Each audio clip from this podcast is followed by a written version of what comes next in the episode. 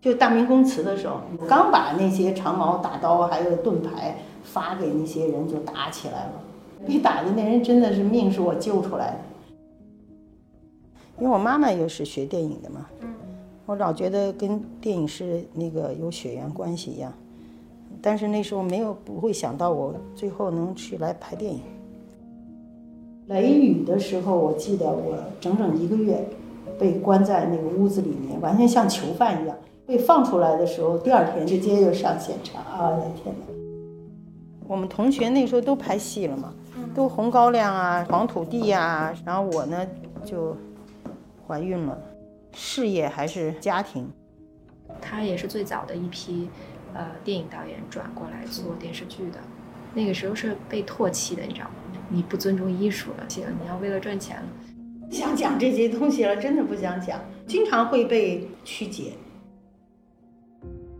我相信没有人不知道李少红，她是中国第五代导演里罕见的女性。同学说你比男人还凶残。三十三岁，开始拍自己的第一部作品，是当年名副其实的拷贝之王。转向电视剧的时候，她拍出了《大明宫词》，一战封神。皇位是什么？只不过是治国者的资格。我要用我的能力赋予女人这样的资格。第一次见面。在他的新片《世间有他》的首映现场，那天台上的邵红导演哭了，完全是冲破封锁线一样，大家想尽一切办法能把这个片子拍出来。这是他们一家三口第一次一起拍电影，丈夫曾建平是他的御用摄影师，女儿深深是他的制片人。四十年，四十年的创作生涯，这个女人好像从来没有停止过。我想知道李少红的秘密。但让我有点没想到的是，挖掘李少红导演的第一步，居然是去他们家做月饼。我看您拿刀这样子，真的很会做饭。我小学是在在农场，在农场，对，每天都下地干活哎呀，简直那个插秧哈，我觉得那个插秧对我来讲特别可怕。因为那个不光是那个脚踩在泥里面，然后呢，就是有那个蚂蟥，你知道吗？就是扒在腿上，啪拍都是血。哎呀，那时候年纪特别小，才十几岁。然后后来那个队里面就问说有没有人会那个做饭的，我就赶紧举手。然后像你说你做什么？我说包饺子，不加思索的就说。其实我一想，我除了看我爸妈包饺子，我真的不会包饺子。然后就搜他们那个厨房，把能放的五香面儿啊、什么什么的酱油啊，反正能看到什么我就放什么。然后居然那饺子还挺好吃。后来我就荣获了，就可以不下地了，每天给大家做饭。哎，那您小的时候啥样？是动手能力我我小时候就是动手能力比较强的。我们家自行车和缝纫机回来第一天都被我拆过。然后当兵的时候放电影，我也把电影机也给拆了，拆太简单了，就吃个中午饭的时间我就给拆了，但是我就没装回去。那怎么办？队长气死了，他不让我碰了。其实我觉得我要是琢磨琢磨，我还没准能给琢磨出来。是那个时候对电影产生兴趣的吗？当放映员？因为我妈妈也是学电影的嘛。嗯。我老觉得跟电影是那个有血缘关系一样，但是那时候没有不会想到我最后能去来拍电影。那恢复高考的时候是跟妈妈商量过要要考北京电影学院？对对对。他没阻拦你说啊，我们当导演的可苦了，你要是 但是他觉得我考不上，因为根本没时间准备。那你是咋考上的？我就仗着吧，我这个。你在宣传队干过，所以呢就不紧张。他一些考一些文学修养，就是说你看过什么书啊什么的，那个我正好我看的书都都都用上了。我爸爸的原因，我就等于是经常到他们那个图书馆里面去找书看，也没那时候也没电视剧，也没电视，就是靠看书。然后而且那时候记忆力特别好，我看一本书，我基本上就。把每天看的东西可以复述出来，我有这功能。然后那时候呢，都是那种黄皮书，就是牛皮纸，因为它不让你看到就是什么书的内容，都是国外的那种，嗯，文学作品的小说。然后呢，就是他们就等于把那个封皮儿哈都给撕掉了。后来我才知道那是世界名著，我在之前看的时候不知道。然后呢，还有就是考那个编故事的能力，就把不靠谱、毫无相干的东西，呃，给你给你两个物件儿编到一个故事里面去。后来我发现我编故事能力挺强的，我那俩东西真的是一扁担一个纽扣，然后我还编了一个就是那个侦破的一个故事，我当时记得。悬疑片还是？我心想，你想纽扣跟扁担怎么能闹一块儿去哈？就是你要不是就是农民挑东西，然后扣子掉了，这它不叫情节，它不叫故事，对不对？所以我编的呢，我觉得可能还比较成功。总想生命有一束光，能把未来。真正的版本是说，为什么嗯，您当时选了曾老师呢？是因为能看那个叫什么取景框啊？是真的吗？这也不能完全就是为了为那取景框，我取我我嫁给了一个取景框，这也有点儿。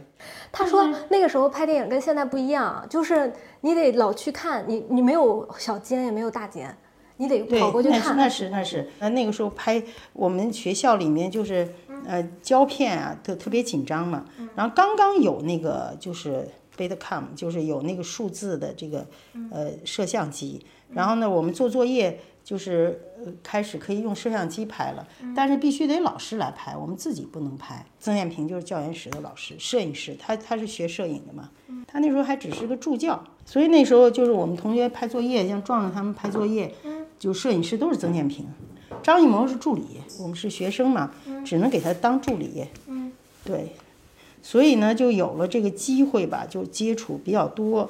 那时候壮壮跟我讲说，是不是你的作业哈，你都到那现场啊去坐着去，找点活儿干，看看怎么拍。你得得学会要最重要的是现场要怎么拍。嗯，就是摄影师成了一个中心，哪是导演为中心？导演都是站摄影机后头。但是我还是我们班最后一个认识他的人，最后一个认识最后一个。就到到八一年，就是开始实习，就是分组实习之后，我我因为老去拉线，我就帮他拉线。你只有去帮他拉线哈，你才能够比较近距离的，呃，就了解摄影机，就摄影这一块儿。因为我就觉得摄影太神秘了，而且太关键了。就这个东西怎么这个光学的反应怎么弄，就能就可以在胶片上运动啊，镜头的焦点的长短呀，还有灯光啊，就是该怎么该怎么打呀什么的。哎呀，我就觉得这里面名堂比较多，它技术性比较强。所以你要不要找到一个能够参与的那种活儿哈？你你还真是在旁边坐坐板凳是看不出来的，机器也不让我们碰。然后只有就是说，我说我能干点啥呢？他就说，你你就帮我顺这条线吧。所以你这顺线你拉紧了呢，就蹬到摄影机；拉松呢，就可能会压到线里面。得特别的全神贯注的，就是得就看着它啊位置。所以呢，这可能是离摄影机最近的距离了。我们同学那时候都拍戏了嘛，都红高粱啊，什么，呃，黄土地呀、什么一个八个都拍了。然后我呢在做副导演，然后呢就怀孕了。那时候还挺说到底到底是顾事业还是就是顾家庭。我就一看那个去做 B 超啊，那小心脏扑通扑通的。我要说是把它做掉，就感觉是有点儿就是特别不忍，而且像 我觉得像犯罪一样。哎呀，不行不行，我就受不了了，就是毫无犹豫的。我就说还是生下来吧。你要真说第一个作品，他有时候会说他第一个作品是我，就讲过这个话。啊，对，我是他的处女作。因为我小时候我我妈妈也是导演嘛，所以基本上是在她缺席的情况下长大的，所以我觉得我自己要有孩子，我一定要把他就是带大，就不能缺席，坚持到了这坚坚持到了坚持到了四岁，四岁三四岁上幼儿园吧，八八年吧拍的《银蛇谋杀案》。嗯嗯。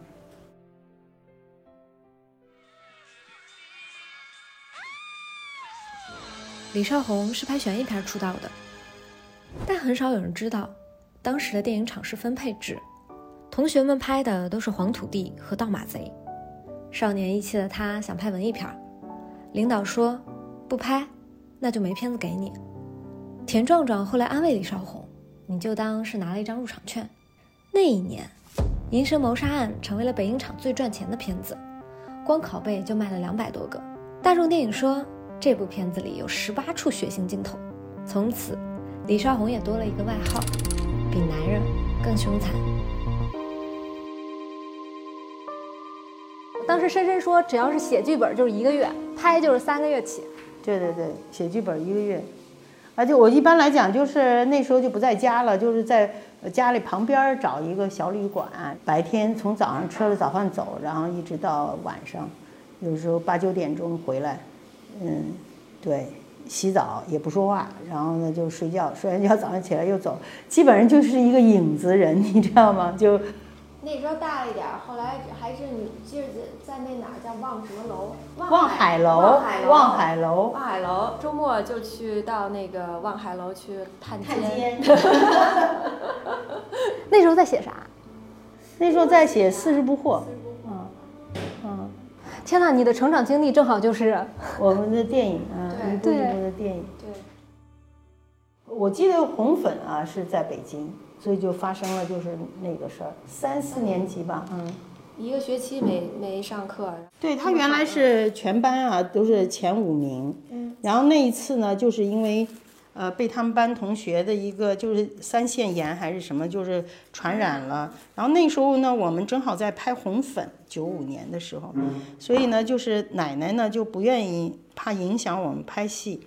就没有告诉我们，就是她实际上已经有三四个月，就是没有去上学，然后呢，考试呢，她就没有考到前五名，没有进到前五名。她原来是班长，又是大队长，然后他呢就情绪特别不好。我说这是咋的了？那就是觉得这孩子蔫儿了呢。然后后来他就跟我讲，他有思想问题了，有思想问题了，思想问题了。他就说他该怎么办？他说他觉得可能他今年就。就肯定不会再选他做班长了，然后呢，就眼泪啪嗒啪嗒的下来。后来我觉得三道杠对你很重要嘛，他说也重要啊。我说但是就是三道杠是不是就一定是得要就是说真的学习好才能有？他说是。我但是你现在学习没有之前好了，他不是自然就没有吗？这很正常。但你还可以再争取回来嘛。我说你不如现在你就想你想通了。就不要这三道杠了，你主动的让出来，你要用你下一学期的学习再把它争取回来。我也挺内疚的，因为那次吧，就是确实是一点都不知道。嗯。聊到这里，我突然意识到，女儿的成长过程也是邵红导演的创作史。在《银蛇谋杀案》大卖之后，李少红先后推出了《血色清晨》《四十不惑》和《红粉》三部风格迥异的电影作品。哎，喊你进去，秋一姐，我怕，你陪我进去嘛。一九九五年的《红粉》是作家苏童的代表作，讲了解放后江南青楼里两位性从业者被送去劳动改造的故事。相比大时代，他更关注个体女性的悲剧，女人在社会变革中的不同选择，才是他真正想讲的故事。一九九四年，《红粉》获得了第四十五届柏林电影节的银熊奖。与此同时，中国电影行业进入了体制改革，中央电视台开始投资电视剧，一个全新的时代来临了。李雨是你的第一部电视剧，第一部电视剧，我还留着我们最早的分镜头，就是那种表格，因为我们是从学分镜头开始的，就那时候胶片非常的稀少嘛，所以你要把，呃，就是前面的功课做得很细，细到就是说，呃，每个镜头有你是到底是几尺。十几尺还是二十几尺？几秒钟 都要算出来。然后里面这一个镜头里面是中景、近景是推拉摇移，还是一个固定镜头？里面是呃从哪从哪块演到什么地方都要把它这么细，特别细。就这个创作完了之后，你才能够到现场就照着分镜头去拍。分镜是你画？我一开始跟老谢的时候，他就让训练我，就是全是我画。后来我说你为什么不画？他说是你学还是我学？我说哦是我学。然后我就画完了以后让他给我批改作业，然后他批改的越少，就说明我基本上就都通过了呗。呃，慢慢到了我们自己的时候吧，就这个习惯就养成了。嗯，如果我不自己做一遍就是拍摄本儿的话，我就觉得好像不踏实。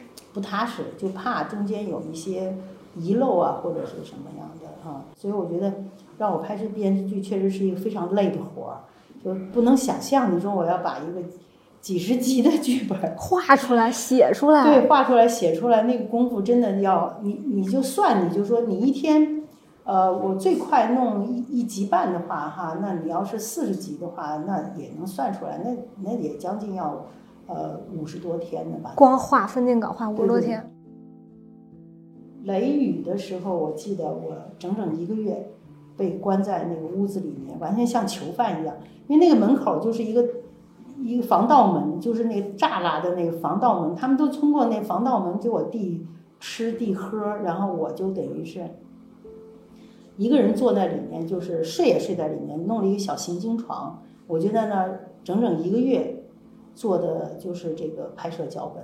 不被放出来的时候，第二天就上现场，直接就上现场啊！我的天哪，我都觉得这个电视剧太难了，因为这个就这一就这一个环节就能把我难死。赵平，你也说我疯了，你也学会你父亲的样子。你这个虚伪的东西，你记住，一个女人不能够受你们两代人的欺辱。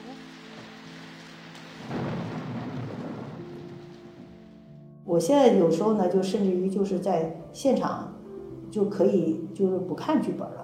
我的剧本是最新的一个，就是不怎么太翻。就开拍前的可能跟这个剧本，我可能跟他生活有两三年的时间了，就天天在一起，天天在一起。所以每一个人物、每一个场次，基本上是在你脑子里面已经就是像一个世界已经存在了一样，就它完全就是你现实的一部分，不会忘。我而且我最早是场记出身，场记出身，对对对，我就给谢铁丽当场记，那时候呢是没有照相机，没有录音机，就是两个耳朵、两只眼睛、一支笔，每一个镜头都要记下来，什么东西位置什么什么，就是所有的东西要是呃看样片的时候错了的话，那就是那时候我们是要记过的，所以这个火眼金睛的 耳观、耳听八方，眼观。眼观那个六路，这真的是就是练出来了，这就属于是童子功了一样。所以在现场真的是就是这个习惯也会带到你当导演的时候也是非常的那个管用，很好用。穿帮的地方也很少，记所有的这些位置的时候，可能你自然的都会比场记记得关注的清楚，因为你知道画面在哪儿。场记有时候他记的那个点是在画面以外的。跟你那儿争半天，我说不要管那儿，不要管那儿，那不在画面那里头，你就看住了画面。我说你们现在都比我们那时候要强多了，我们那时候没有画面，完全是靠脑子记，靠脑子，而且呢就是偷着哈到摄影师后面去站一会儿，看一下那个大概的位置，然后看一下什么镜头，然后再看一下那位置，大概自己眼睛里有一个人肉的框，知道哦是这块儿，哦这有月饼，然后这个。桃是这么多，然后这个桃只有几个，四五个了，在这边，那肯定那两瓶水不在画框，看一下不在画框，不管了。就是你脑子里永远是在在就是有一个拿一个画框来看所有的东西，框所有的东西，所以这种习惯可能这种基本功和童子功吧，就比较就植入到你自己的骨髓里面去了，所以你拍戏的时候呢，就会特别好用。对吧？就是少犯错，不要等到最后剪接的时候，我哪儿都是穿帮啊，就是还得花钱去擦。现在就好了，现在都不怎么太好好记，是因为都可以后期后期擦掉，所以现在就不严格，就是越方便越不严格。那个时候是太就是一个一一个镜头一尺胶片太太金贵了，呃，当然它还有很多了，因为每一场戏服装接不接。道具接不接哈？就这些那个纠错能力要非常强，就是你眼睛要很准，你甚至于有时候你像古装戏，它的头饰，呃，上场戏靠前靠后，那上场戏可能是一个月以前拍的，但是它的这个妆定的是什么样的，样子哈，你要特别清楚。就经常有时候一一一进场，我就要说位置不对，就他们就要拍的很仔细。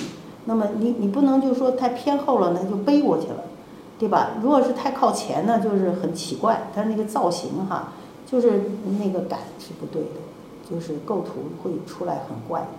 所以这个其实每一个细节都很重要。嗯细节，你是一个很揪细节的人。我觉得就是因为画面嘛，是是无数细节堆积起来的。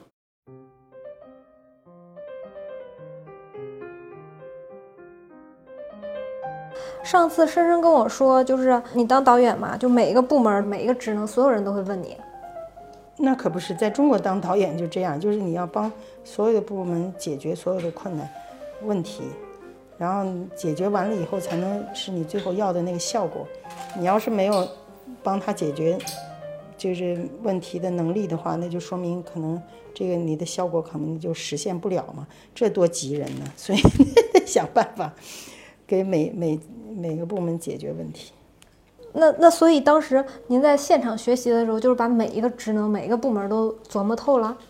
对我去我，因为我那个时候我是跟着谢铁骊做那个副导演哈，然后我觉得谢铁骊就是一个在现场解决问题能力的，嗯，特别有这个能力。有时候我都不知道他为什么啥都知道。拍那个就是包氏父子的时候，其实很小的事儿了，那个摄影师就说那个地方哈有一点就是穿帮，其实我都没看到那地儿在哪儿。他就是让我过去，说你到那块儿去，那边不是地上有一个箩筐嘛？然后后来他讲说你就把那个箩筐啊、挂在那个柱子上，其实就有一条线，照明的那条线，然后我就按着他那个去了，就把那箩筐啊挂在那个柱子上了。就挡住了是吧？就挡住，这就是很小细节。其实后来到现场，自己也觉得这都真的不是什么事儿。但是呢，就是在现场，可能诸如此类的事情特别的多，就是方方面面可能都会有一些呃问题。比方说，我们那个时候拍那个，我到我自己拍戏的时候，拍《雷雨》，拍《雷雨》就拍那个，就是要给樊姨煮药，不是周朴园就不断的让樊姨喝药嘛，哈，就。然后呢，就是表现那个厨房，厨房里面全是药。当时呢，就是道具呢准备的就不够，他们没有明白那个意思哈。他们其实就准备了一包药。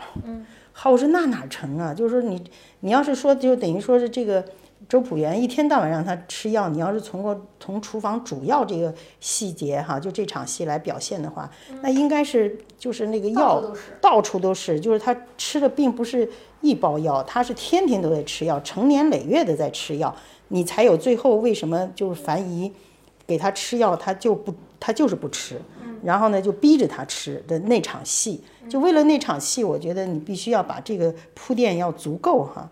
然后后来那咋办呢？就是就后来我灵机一动哈，我就想我进那个摄影棚的时候，在那棚门口呢，我就看到了有好多那个木屑，有一个木屑堆，呃，摄影棚里面打扫卫生的时候要用的。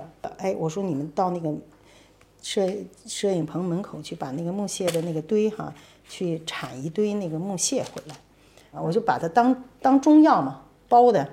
后来但是没有纸，后来我就想就说对面那个美术车间去要一点美美术他们画的那个画画用的那个黄纸，但是包呢你也得知道怎么包啊。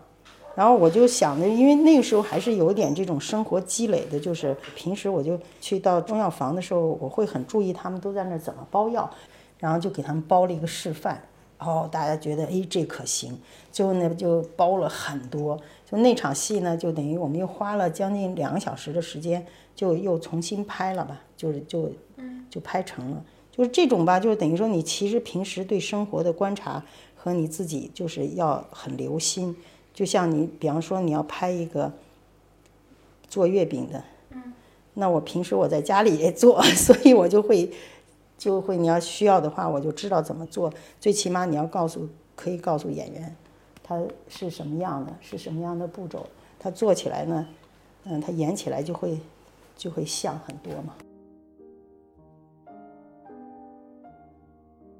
他也是最早的一批呃电影导演转过来做电视剧的。那个时候是被唾弃的，你知道吗？就是因为就是电影导演，你去拍电视剧就觉得你 low 了，你你不尊重艺术了，你去拍商业的东西了，你要为了赚钱了。但是他其实没，他对他来说，他就是一个换了一个媒介，去能有更大的空间去讲他想要讲的故事。李少红是站在风暴中的导演，他的很多作品都在争议中诞生，又在很久之后被证明是超前之举。有一个像大树那样的男人供你栖身固然好。如果没有，或者倒了，就要学会自己生根，要长出自己的躯干。九八年，他拉着刚刚回国的编剧郑重，用四十一天写出了《大明宫词》十万字的大纲，又请来叶景天参与了整体的服装设计。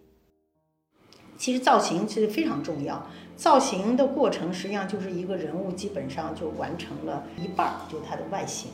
然后我们有时候造型要造好几次，找这个人物的感觉。那么实际上演员跟着你一块儿找这个感觉，等到最后造造型找对了，其实这个人也慢慢的让他适应了他的外形。哦，这个人是这样，他就慢慢认识这个人了。其实在这个过程中就已经是在创作了。你是不是认错人了？你在找人？我是在找昆仑奴。我拍《大明宫词》那时候就是不是特别冷嘛，就一月份的时候拍那个朝堂的戏，演员都穿的还是纱的衣服，然后那工作人员呢就是嗯盒饭堆在那个地方吧，就凉了就没有就是摄影组啊他们都没有时间去吃，然后我就搞了一个大电饭锅，然后呢就把那个所有的盒饭就就焖在一起焖焖在一起，然后呢让他们能够一直能吃上热的。然后又怕糊了，还一边看着监视器，一边在那搅啊。现在已经发展到我给剧组做了一辆就是炊事车，就是为了让大家能吃到热饭。我是一个巨蟹座的人，所以他们说我就是那种居家型的，所以我就是一定要把摄制组过得像是一个家。生活其实对我们这些永远一辈子在现场工作的人哈，是一种自我的尊重吧。您是一个非常有预判的人，在现场也超级有经验。什么样的事儿到今天还会让你觉得需要冷静一下？哦，突发事件呀，就大明宫词的时候，正好拍法场的时候，刚把那些长矛大刀还有盾牌发给那些人就打起来了，男的都没冲进去，就我第一个在里头冲在里面，那么矮小，我的天！但我满脑子想的都是因为刚刚给他们发了那么又大刀又长矛的。这一棍子抡下去哈，这这一刀那可都是真的，那那下去那还那个人就别想活了，我就等于是挡到了那个人前头，抓到了那个，但是那帮小伙子力气多大呀，所以我脑门上都被他们给磕的是青的，被打的那人真的是命是我救出来的，我自己想想都有点后怕，因为我是最不符合标准进去的人，我那么矮小，我怎么可能挡住别人的刀？是不是能那么理解？那个现场导演就是最有办法的人，也不是，有时候也有你想不出办法的人，但是你的情绪会稳定大家，让大家都不要炸毛，你知道，一炸了这事儿更麻烦了，你只能就是特别的沉着，你不能带给任何一个一个信息，就让人家觉得呃不行了，不行了，嗯。两千年三月，电视剧《大明宫词》开播，这部为女性书写的影视作品。在当年引起了极大的争议。女人当道，是男人们最不能容忍的。他们会无限的苛求，夸大他们同样能犯的错误。人不能称帝，只不过是一个过时而不合理的传统。我要废除这样的传统。但冒险是值得的。播到第十七集，当时的中央电视台台长赵化勇给李少红打去了电话。收视率破央视记录了。二十二年过去，《大明宫词》成为了国产电视剧的美学巅峰。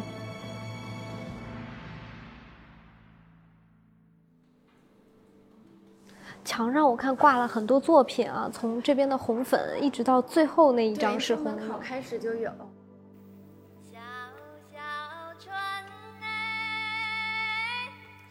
他橘子红的时候你多大？啊，十几岁吧。就是最大的感受，就是真的在一个那时候的棚，两千棚还是三千棚，已经觉得非常大，现在是标配。然后在里面搭了一三进院儿。你想想，就是整个的那个家都以为是在江南水乡拍的，完全不是。以及到它那个不是就要仿江南水乡的那种小雨嘛，然后它上面全都安了那些就是管道，然后就想要下多大雨都可以，就是可以真正在棚里面下雨，所以是很很神奇的一件事情。嗯，那时候的置景就已经到了这个程度。啊，你们能想到吗？橘子红的在北京拍的。对，北京的棚里面。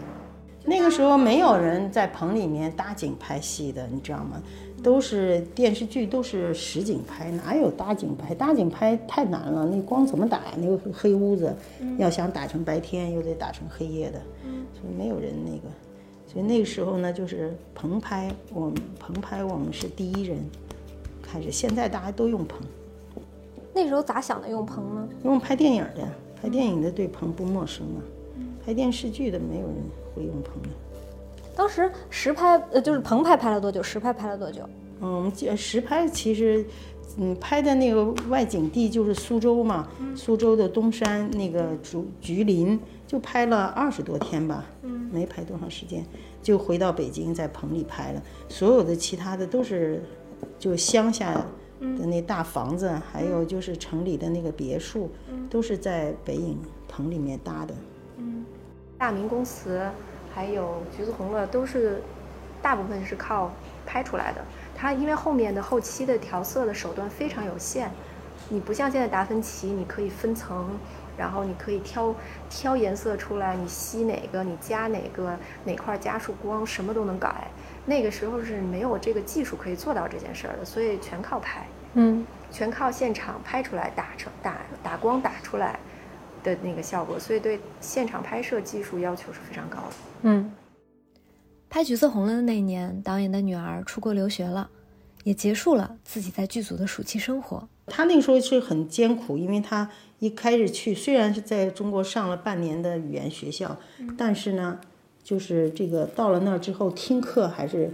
很有问题，就是那个时差正好早上吧，就是我出工的时候六点多钟出工的时候给他打电话，他呢正好是那个时间呢，要是呃那下午，他正好有时间，他下了课了，有时间跟我说话，然后我们俩就几乎就这一部戏哈，我都是在去上工之前的路上车上，我们俩就是聊天儿，那每天都是眼泪巴叉的跟我盼着我这个电话呀，诉苦啊。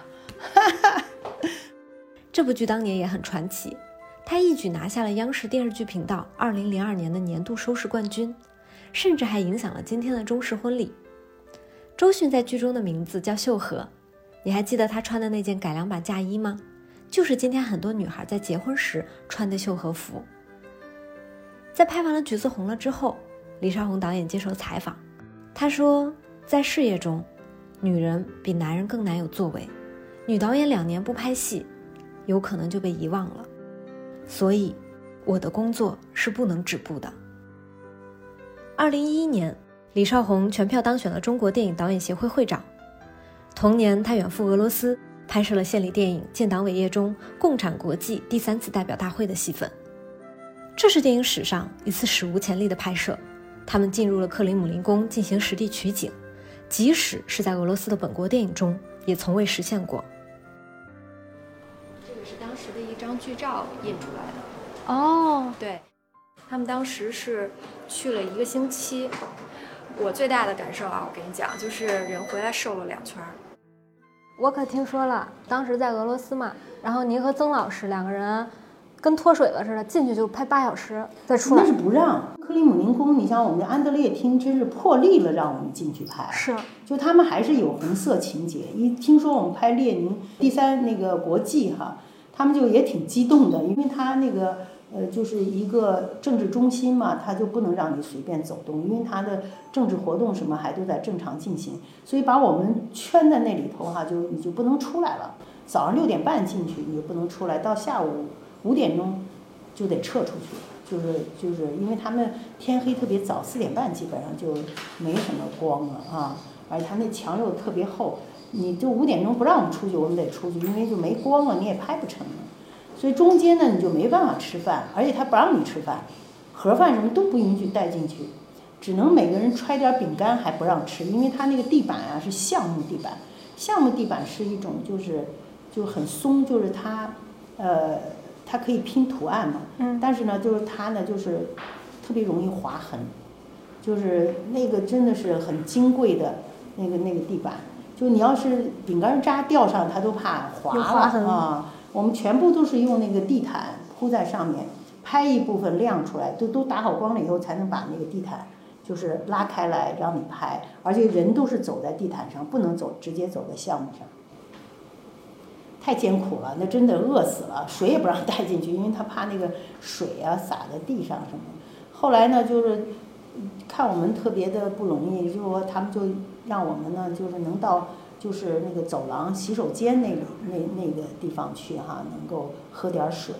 啊，那真的是轮着班儿啊，跑那儿喝两口水，吃一块饼干，然后再又往回跑。本来是七天吧，就拍了将近十天吧，因为时间拍摄时间太短，比我们想象的难拍，又不让打光，是因为就是他政治活动，然后他们怕有碍观瞻，然后再被哪个领导国家首脑说是哎那咋回事儿 怎么过去，他们都吓死了，就更不敢说哎呦不行不行，赶紧拆掉，我们就又都给拆回来。就完全靠天光。全部靠天光了，就是而且另外就是靠你在里头支灯，但里头支灯呢就很麻烦，因为它那个光，嗯，就得一点点接过来，因为那个那那个宫殿很大嘛，安德烈厅，我们进去了一百多人嘛，就是要按那照片上去选择跟他最像的那些人，而且服装也是到莫斯科电影制片厂去选择跟他那个。照片上基本上接近的那些服装，而因为另外呢，因为就是不能进去那么多人，所以最大的那个场面的人，就是我们还要呃拍，就是按照特技拍回来，然后他们要拼上去拼上去。我们又在莫斯科电影制片厂，就绿背景，这样一点一点拍每个人每个人。刘少奇从后面一直走进来那过程，不是整个一个大厅嘛？那个过程，所有的人都在前头，什么那都是后来复制上去的人。可是呢，你要为了复制上去这个特技呢，就前面要做很大量的工作，然后呢，就是都要全部都算好，然后呢，移移动到呢，就是的速度要一模一样，就这一个镜头，我们要拍七八七八遍，然后每一遍都要速度和呃那个水平和所有的技术的参数都是要一模一样的啊，所以非常费功夫。那个真的是挑战挑战啊，就所有的人不是我瘦了，所有的人都瘦了好几斤，而且随时都可能被喊停，就因为我们的操作不当，就很可能随时会被喊停。что она опиралась на необходимость завоевать массы. Так и произошло, товарищи. 然后后来呢，韩三平韩总就讲说，这这这这比列宁像多了。然后我心想啊，什么叫比列宁像多？咱们不是就是要像列宁吗？就是那种气氛哈。他们也很激动，那个演员也特激动，他自己他说他话剧演列宁， 他也没想到能够在安德烈厅，因为当时那个第三国际就是在那儿开的会，一模一样的地方，啊，而且呢，我也没想到，就是我们去拍的时候吧，恰恰是就是克里姆林宫就是恢复了安德烈厅的原有的样子，我们恰恰是刚复原好，我们就去拍，你知道这很多事情吧，我觉得是天意。我们真的就是抓住了这个机会吧，所以给那个建党伟业添了添了一个很亮丽的一笔。导演，你是个运气特别好的人吗？我觉得，我觉得我的运气还挺好。现在想想，每个人都会觉得自己运气不好，但是呢，我觉得上帝可能对谁都是公平的，就是你可能要抓住了你的机会，你就是运气最好的人。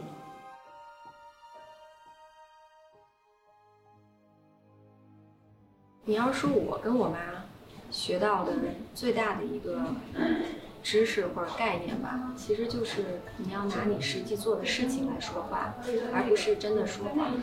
他是从头到尾都自己都可以干的一件一个人，啊、他也是这么这么教育我的，就是如果我干这行的话，我必须什么什么关卡都懂。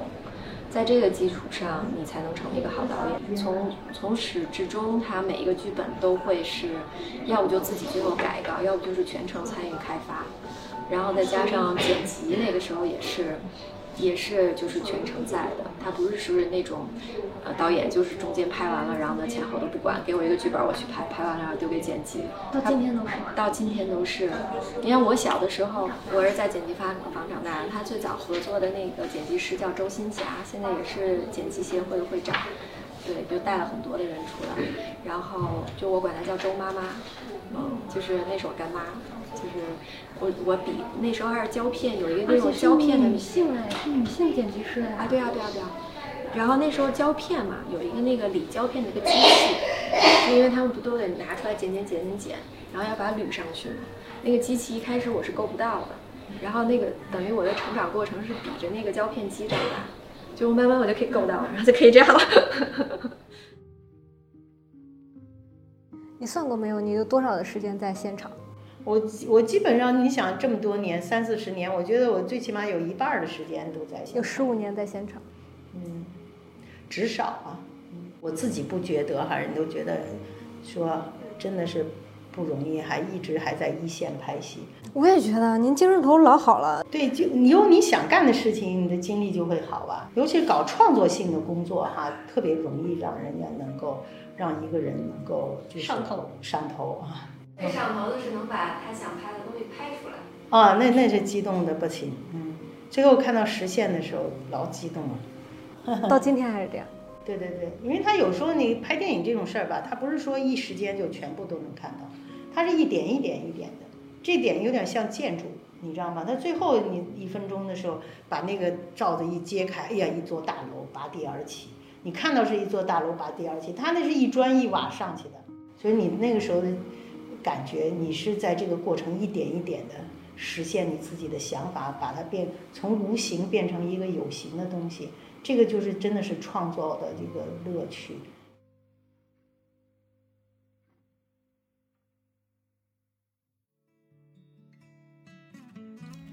这期闪光镜剪的时候，我和团队差点吵起来。有人说应该做的轻松点，我们讲讲和李少红老师做了两个小时的鲜肉月饼。也有人说得女性主义啊，就拍拍比男人更凶猛的女同学吧。但这都不是我的真实想法。我在理素材的时候，心底升腾出两个声音，一个是少红导演真的专业，他似乎花了一下午的时间来告诉我。你怎么在中国在那个现场当一个好导演？你怎么赢得所有人的信任？第二个是邵红导演真的长情，他的剪辑师、他的演员、他的合作伙伴都跟他走了好多年，这是他的秘密。他有很好的环境和系统支撑他的创作。今天的邵红导演已经六十七岁了，他还是有底气、有能力持续的表达。我能拍他，是因为他发起的轻松计划。有一次我们一起直播，我看他扶持了很多新人导演，比如《日光之下》《武林孤儿》《过春天》，还有最近的《海边升起一座悬崖》。这些新人导演或多或少都接受过李少红老师的帮助。他也来告诉我，一个真正好的创作者，当你有了能力，你也可以为其他人都开一扇窗。这是我眼里的李少红老师，他怎么做妈妈，就怎么做导演。